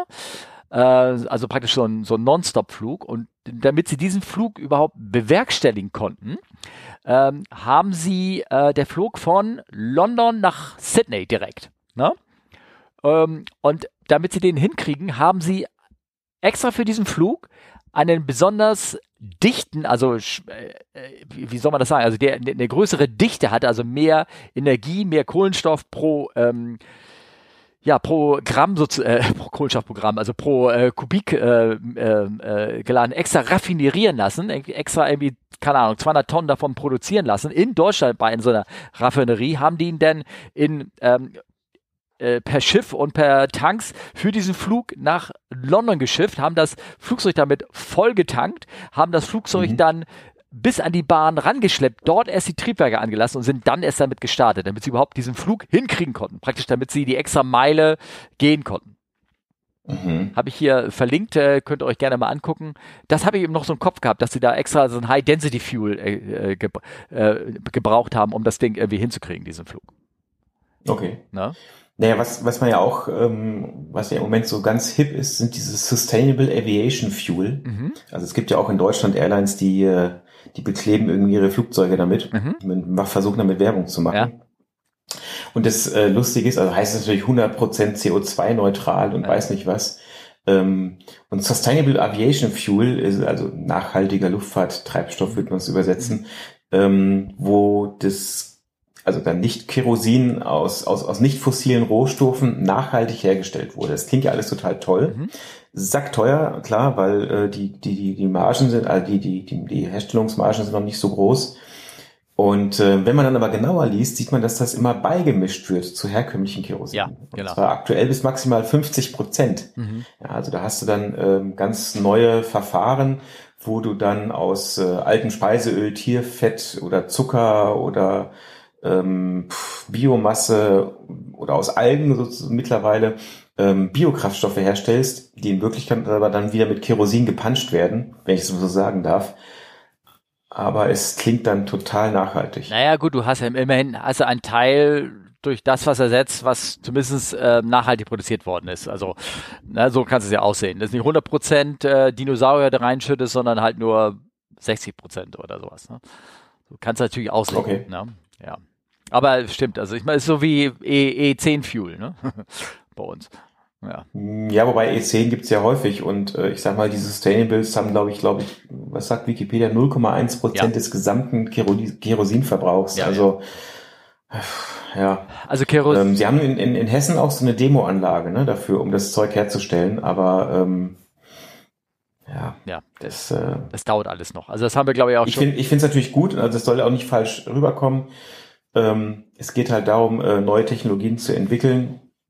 Ja, ähm, aber damit äh, vor allen Dingen jetzt zu werben, dass das irgendwie 100% CO2-neutral ist, äh, das... Äh, Wahrscheinlich ist denn die anderen äh, 50% Kerosin, die werden dadurch Aufpflanzen von Ölbäumen äh, kompensiert oder sowas, ne? Genau. Äh, Ölpalmen, ja. ja, ja, mhm. okay.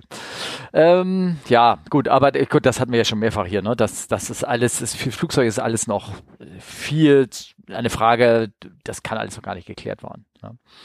Mhm. Ähm, auf jeden Fall, war das in den Bereich von Sprit reingeht, ähm, gab es dann nämlich noch eine Folgefrage von, von Jens Peter. Ähm, der hatte geschrieben. Soll ich es vorlesen? Ja, mach du mal.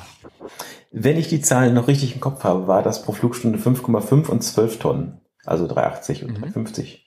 Damit ist klar, dass sich der 380 nur lohnt, wenn er voll ausgelastet ist. Halb voll ist der 350 deutlich günstiger. Nun zur Frage. Wie passt die 747 in das Bild, die meines Wissens ja nicht in dem Rahmen außer Dienst gestellt wurde wie der 380? Da sie kleiner und leichter ist, wird sie vermutlich auch weniger Sprit brauchen. Sind der Verbrauchsdaten bekannt oder kannst du welche besorgen? Ich halte die A350 1000 für annähernd so groß wie die 75, äh, 747. Klar spielt auch Reichweite eine Rolle, die kenne ich für die Flieger jetzt aus dem Stegreif aber nicht so genau. Ich würde mich freuen, wenn du dazu etwas sagen bzw. rauskriegen kannst. Danke schon mal. Tja. Also ich habe hier eine Tabelle zumindest mit den Spritwerten. Und da können wir das nochmal bestätigen, was, ähm, was da im Text steht. Und zwar, dass der 350 5,4 Tonnen die Stunde im Durchschnitt als extra Fuel verbraucht, der 380 12 Tonnen, wie das schon gesagt wurde. Mhm. Die. Der Jumbo, und zwar die 400er oder die 800er, da passen allerdings auch noch mehr rein, verbrauchen beide 10 Tonnen die Stunde.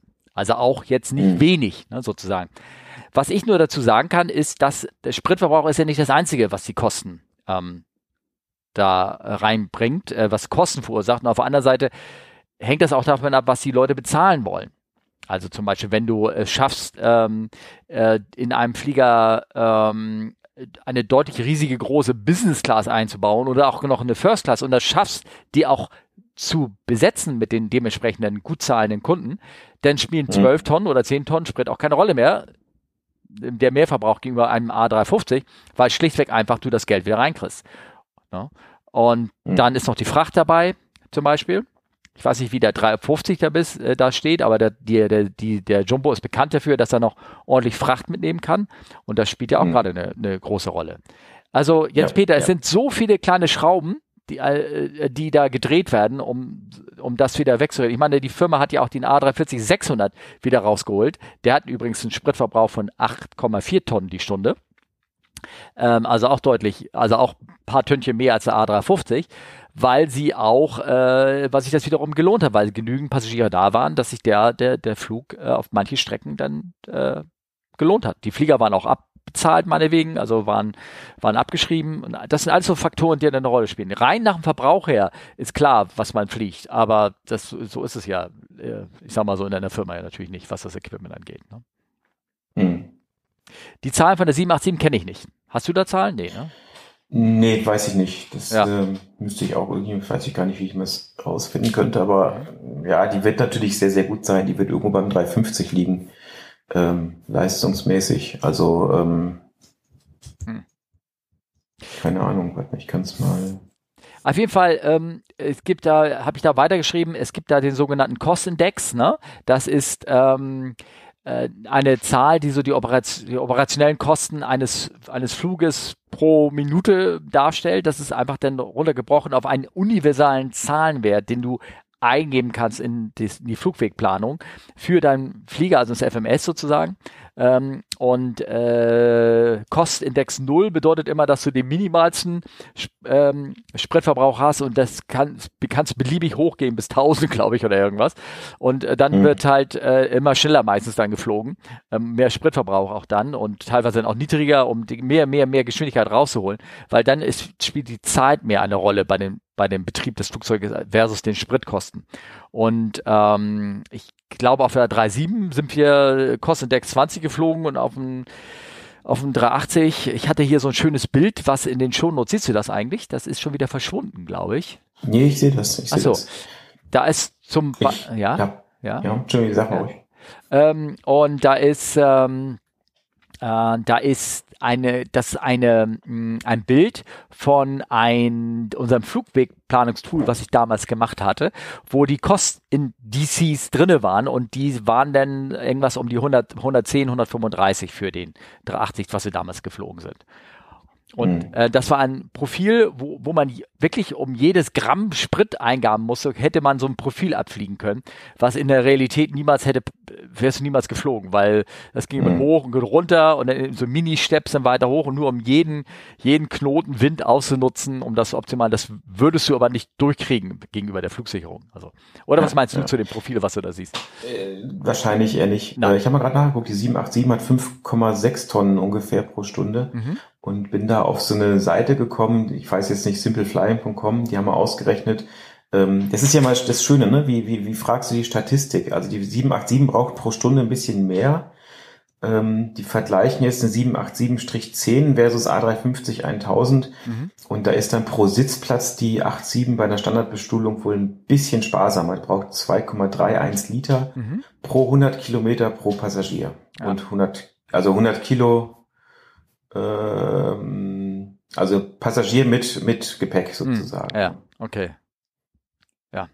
Und äh, das ist natürlich wahnsinnig schwer, wie du schon sagtest, das, äh, das, das irgendwie zu berechnen. Ne? Ja, und jede, jede Gesellschaft hat eine andere Bestuhlung und ähm, ja, also pauschal so, ja, 350 ist sparsamer, sollte dann auch benutzt werden und wird ja auch immer mehr benutzt. Ähm, aber die Realität äh, gibt es andere Zahlen, die dann das noch beeinflussen. Ich hoffe, wir haben damit die Frage ungefähr nicht beantwortet. genau. Ja. Na, ähm, ja, aber auch hier zur, zur Frage von langen Flugzeiten von Simon. Ähm, ich glaube, die können wir relativ relativ schnell beantworten, die er gestellt hat. Genau, der hatte, der hat uns einen Tweet, einen Link zu einem Tweet äh, geschickt, von äh, Aerospace Intelligence, ja. ähm, wo sie schreiben, dass eine B-52 eine 72-stündige Mission ähm, ähm, ja, ge gemacht hat. Äh, ja, wurde wohl zweimal, zweimal auf, äh, zumindest zwei Tankflugzeuge sind mitgeflogen. Ja. Äh, und damit sind sie ungefähr 58.000 Kilometer am Stück geflogen. Ja. Ähm, und ähm, das ist schon natürlich eine Menge. Das ist mehr als einmal um die Erde in ja. einem Flug. Ne? Ja und so aus dem Bauch raus sieht es, aha, die sind 72 Stunden lang geflogen. Sind sie das denn? Äh, ich meine ja. Nee, ja, eben, ja, das ist nämlich das Feine. Und zwar die, der, eine Endurance, das ist eine Mission gewesen und das heißt aber nicht Flug. Ähm, also die, der Simon hatte gefragt, mhm. ist ein solch, solcher Dauerbetrieb von der Zulassung her mit jedem Flugzeug aus, mit jedem Flugzeug aus möglich oder gibt es sowas wie eine maximal zulässige Betriebsbauer aus den Zulassungsprozessen raus? Ich denke da an Materialermüdung oder ähnlichen äh, und den neuen Ultralangstreckenflügen. Also ähm, naja, ich sag mal, das äh, 72 Stunden, das sind ja alles so militärische Anwendungen. Da tankst du ja während, während des Fluges nochmal nach ähm, für die Zivilluftfahrt. Ja, du hast Ultralangstrecke, ja, aber ähm, da fliegst du maximal deinen Tank aus. Und ich sag mal, was wird das sein? Äh, Im schlimmsten Fall 18 Stunden oder sowas, ne? Ja, ich glaube, ist die, du, äh, tanken kannst du für 20 Stunden, aber du hast ja immer Reserven mit dabei und sowas. Oder sogar 21 Stunden. Wenn du nichts, wenn du kann, kann, wenn du nur Sprit mitnimmst, dann kannst du auch wahrscheinlich 22 Stunden fliegen. Ne? Und mhm. ich glaube auch, das würden die Triebwerke machen, weil die Triebwerke haben grundsätzlich ja so ein bisschen einen Ölverbrauch. Aber äh, ich sag mal so, wenn so ein Flugzeug, die moderneren vielleicht ein Quad äh, Öl in, in vier Stunden verbrauchen, dann haben sie immer noch genügend, äh, musst du halt, wenn du landest, musst du da fünf Liter nachfüllen, aber das haben sie auf jeden Fall im, im, im Tank drinnen, ne? Äh, dass sie das mhm. hinkriegen. Aber ganz konkret zu dieser zu dieser Mission, da steht in dem Text drinne, steht drinne, ähm, also irgendwann habe ich einen anderen Text zu einer B-52 Mission gefunden, äh, wo drinne stand, ähm, dass man, ähm, man kann eigentlich ewig lange dranbleiben in so einem Flugzeug, weil wenn die Triebwerke laufen, laufen sie erstmal, bis sie, keine Ahnung, aus der Betriebsstunden rauslaufen, aber das sind ja deutlich mehr Stunden, die das Ding fliegen kann. Aber der limitierende Faktor ist immer Öl. Dass das Triebwerk Öl verbraucht und dass irgendwann der Öltank leer ist. Du kannst die Crews kannst du an Bord behalten, äh, kannst sie dort schlafen lassen, also militärisch jetzt gesehen, ne? Und kannst sie dann wieder nach vorne setzen, wenn sie ausgeruht hat. Du kannst die Dinger in der Luft mhm. tanken, alles. Aber Öl ist immer das Problem. Und dementsprechend bei dieser Mission, wenn du da mich reinlässt, war diese Endurance Mission nicht aus einem einzelnen Flug, sondern aus mehreren Flügen mit ultra short Stops. Also die sind in diesen 72 Stunden, sind sie zwischendurch gelandet, haben ein Triebwerk laufen lassen, haben Crew Change gemacht, haben die haben Öl aufgefüllt und sind dann wieder gestartet. Mhm. Ah, okay, ja. Also das, das war schon so. Also die sind nicht 72 Stunden lang geflogen. Definitiv nicht. Okay. Ja, tatsächlich, äh, der Ölverbrauch, ich meine, tanken kannst du, aber Öl aufkippen während des Fluges ist halt immer. Ein bisschen schwierig, ne? Also, du müsstest das wahrscheinlich so bauen, ne? Also dann müsstest du extra eine Ölzufuhr machen und noch einen Öltank irgendwo haben und dahin pumpen, um aber das, das wozu, ne? Also was, ne? Ja. Ja. ja.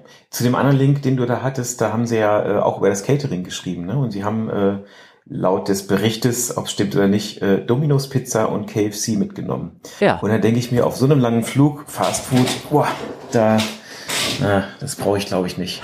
Ja, auch da, wie beim Sprit, brauchst du halt eine hohe Energiedichte, um die Leute lange satt zu halten. Und dann machst du halt sowas, oder? Schön fettig, ölig. nicht? Hm. Na, ja. ja. Na gut. Ähm, also ich hoffe, Simon, wir haben da die Frage mit ein bisschen beantwortet. Ähm, also Öl ist das Limitierende bei dem Dings, ne? Ja. ja. Ähm, Kann man denn, also das geht ja quasi, die nächste Frage geht ja da quasi ähm, ineinander über. Da fragt nämlich äh, Patricius via Twitter, gibt es Unterschiede in der Duty-Zeit zwischen Fracht- und Paxfliegern? Ja. Und äh, ich sag mal, so einer langen Mission mit, mit irgendwie Militär, die werden schon irgendeine Art von Flugdienstzeitenregelung haben, aber ich glaube etwas andere als die zivilen. Definitiv. Ähm, aber ich denke, die Frage können wir da relativ leicht abfrühstücken. Also prinzipiell gibt's keine Unterschiede in der Dienstzeit. Das hängt einzig und allein davon ab, wie die Unternehmen das geregelt haben. Also das ist natürlich ein gesetzlichen Mindeststandard äh, in dem Land oder ja, bei uns ist natürlich EU. Aber ähm, ja, das, das hängt im Grunde genommen dann von den Airlines ab, was da, was da draus gemacht wird. Ja, genau, genau.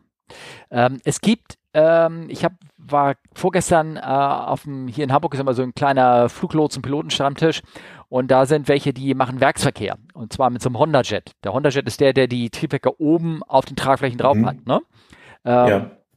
Und die machen Werksverkehr und da gibt es im Prinzip keine Dienstregelung. Also er sagt, es kann sein, dass sie bis 22 Uhr fliegen und morgens um sieben wieder losfliegen. Das hatten wir, glaube ich, auch in der Folge mit dem Autopilot-User, ne? dieses mhm. Non-Commercial Ops, also Werks, Werksverkehr sozusagen. Da gibt es keine Regelung.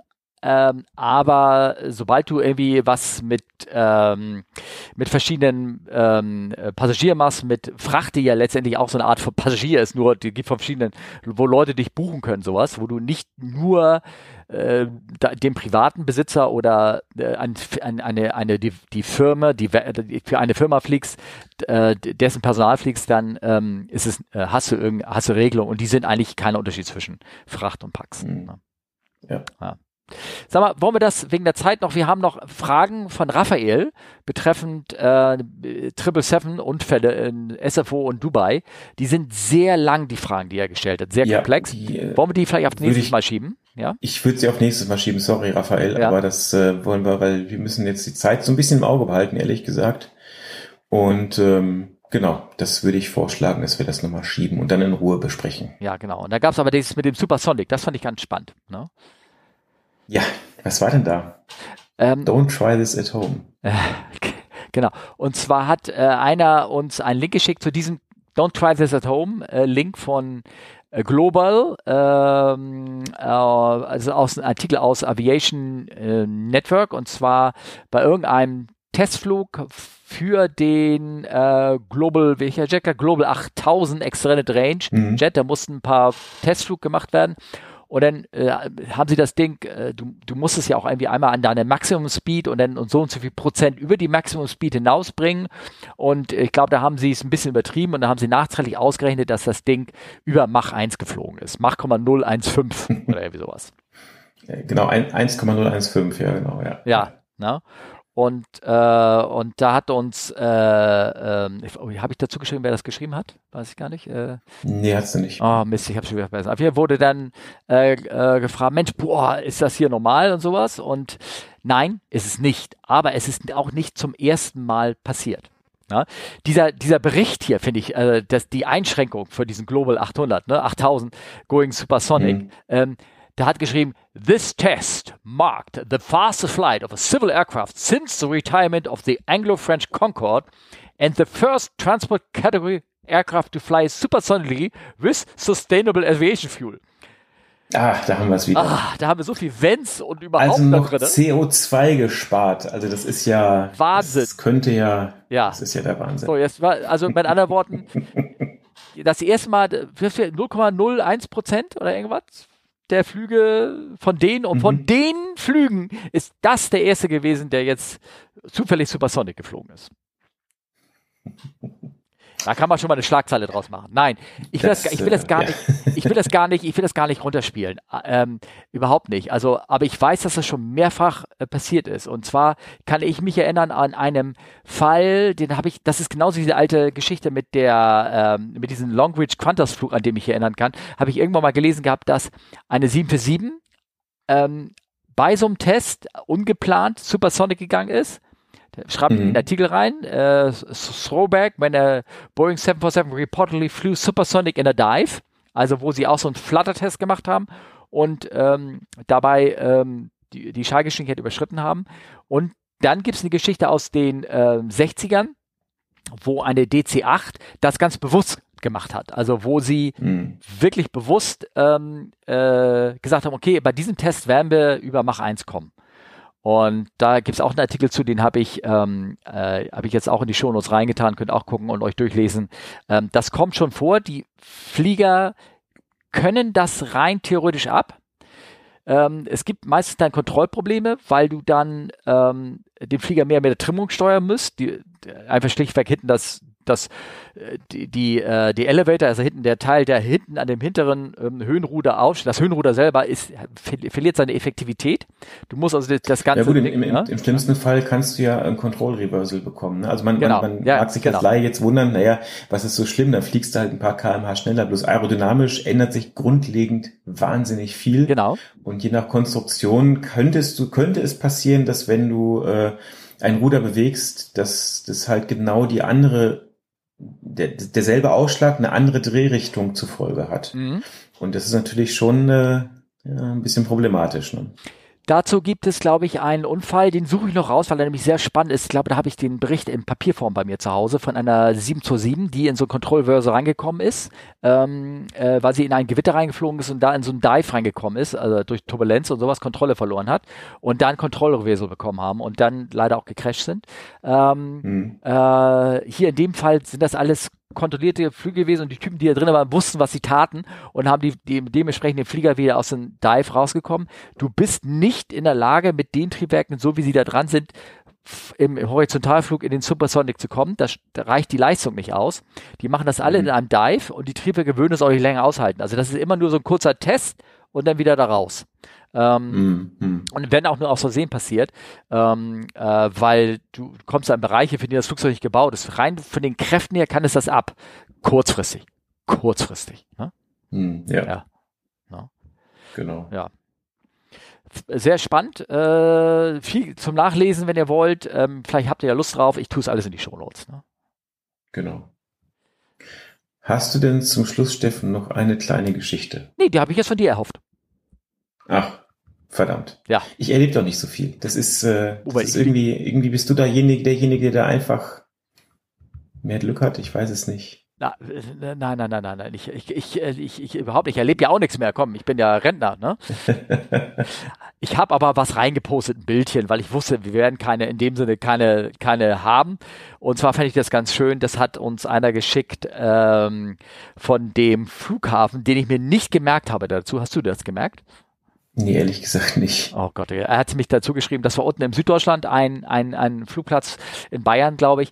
Ähm, könnte jetzt steht bei euch in der Shownotes drin. Das war ja als kleine Geschichte ganz nett. Und zwar hat er da mit seinem kleinen äh, SEP, kleinen Kolbenflieger geparkt und da waren so Park, so äh, Schellen drauf, ähm, wo, also Halteposition, ne? wie nennt man das oder irgendwie sowas? Parkposition, ja. Parkposition. Um, und mhm. da stand, ähm, so jetzt, jetzt gehe ich mal rein in den Telegram-Kanal und guck mal genau, äh, was das drin ist, wenn ich das jetzt schnell finde. Gibst du mir Zeit? Kannst du ein bisschen Zeit? Erzähl mal was in der. In, in der ich, ich soll es erzählen, genau. Also ja, ja. Auf, auf, den großen Flughäfen muss man dazu sagen, hat man je nach äh, Flugzeugart äh, immer also so, so, so Markierungen am Boden, wo die das Einwinkpersonal dann weiß, bis wohin das Flugzeug oder der Flugzeugtyp dann rollen soll. Mhm. Und dann gibt es immer ganz viele verschiedene Striche. Idee ist, dass man quasi die Treppe und die ganzen Sachen immer an derselben Stelle ranfährt, egal welches Flugzeug da ist. Und Referenz ist immer das Bugfahrwerk. Mhm. Naja, und äh, da hat jemand, äh, Steffen Finnes raus, an einem Airport, Hab ich. Steffen Finnes raus, ja? ähm, ein sehr schönes Foto äh, gepostet. Da steht C152, C172, A320. Genau. Und C steht für Cessna und ja. A für Airbus. Ne? Genau. Sehr schön, sehr schön. Und das war der Flugplatz, äh, der heißt äh, Jens, äh, Jesenwang. Jesenwang. Hört sich irgendwie, hört sich irgendwie norddeutsch an, aber ist im Süden. EDMJ. EDMJ. Ja, EDMJ, ja. genau. Sehr schön. Und das hat Michael gepostet. Also vielen Dank, Michael, für die Geschichte am Rande sozusagen. Ne? Nee, Beck hat genau. das gepostet. Beck, Beck hat das gepostet. Und, oh. und Michael hat hier den Flughafen genannt. Danke, Beck, für die Geschichte am Ende sozusagen. Genau. Ja. Und äh, ja, in dem Sinne, wenn ihr noch Kontakt und oder Feedback habt, könnt ihr das gerne machen. Ihr könnt uns eine E-Mail schreiben an fragen@comeflywithus.de. Ihr könnt das auf diesem Telegram-Kanal machen.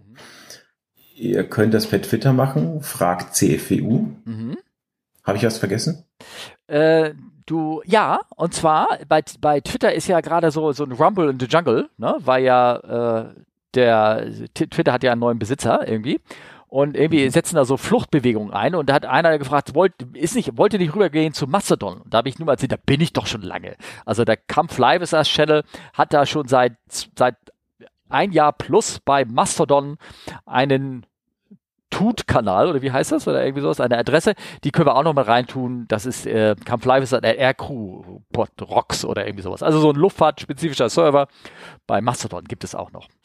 Na super. Ja. Und natürlich der bekannte Instagram-Kanal, aber den kennst du ja besser. Darauf habe ich gewartet. Ja, das, das Kampflive ist das äh, ein Strich da unten und Podcast ist es. Ich, also ich verlinke das alles, das kann man sowieso alles. Es ist so viel, man, wir sind überall erreichbar. Und zur Not ruft ihr einfach Olli an. Seine Telefonnummer ist genau. 180 64 und äh, Rosi hat die Nummer auch schon. Genau. Ja, genau. Okay. In diesem Sinne, ja, bis bald, macht's gut. Tschüss. Ciao.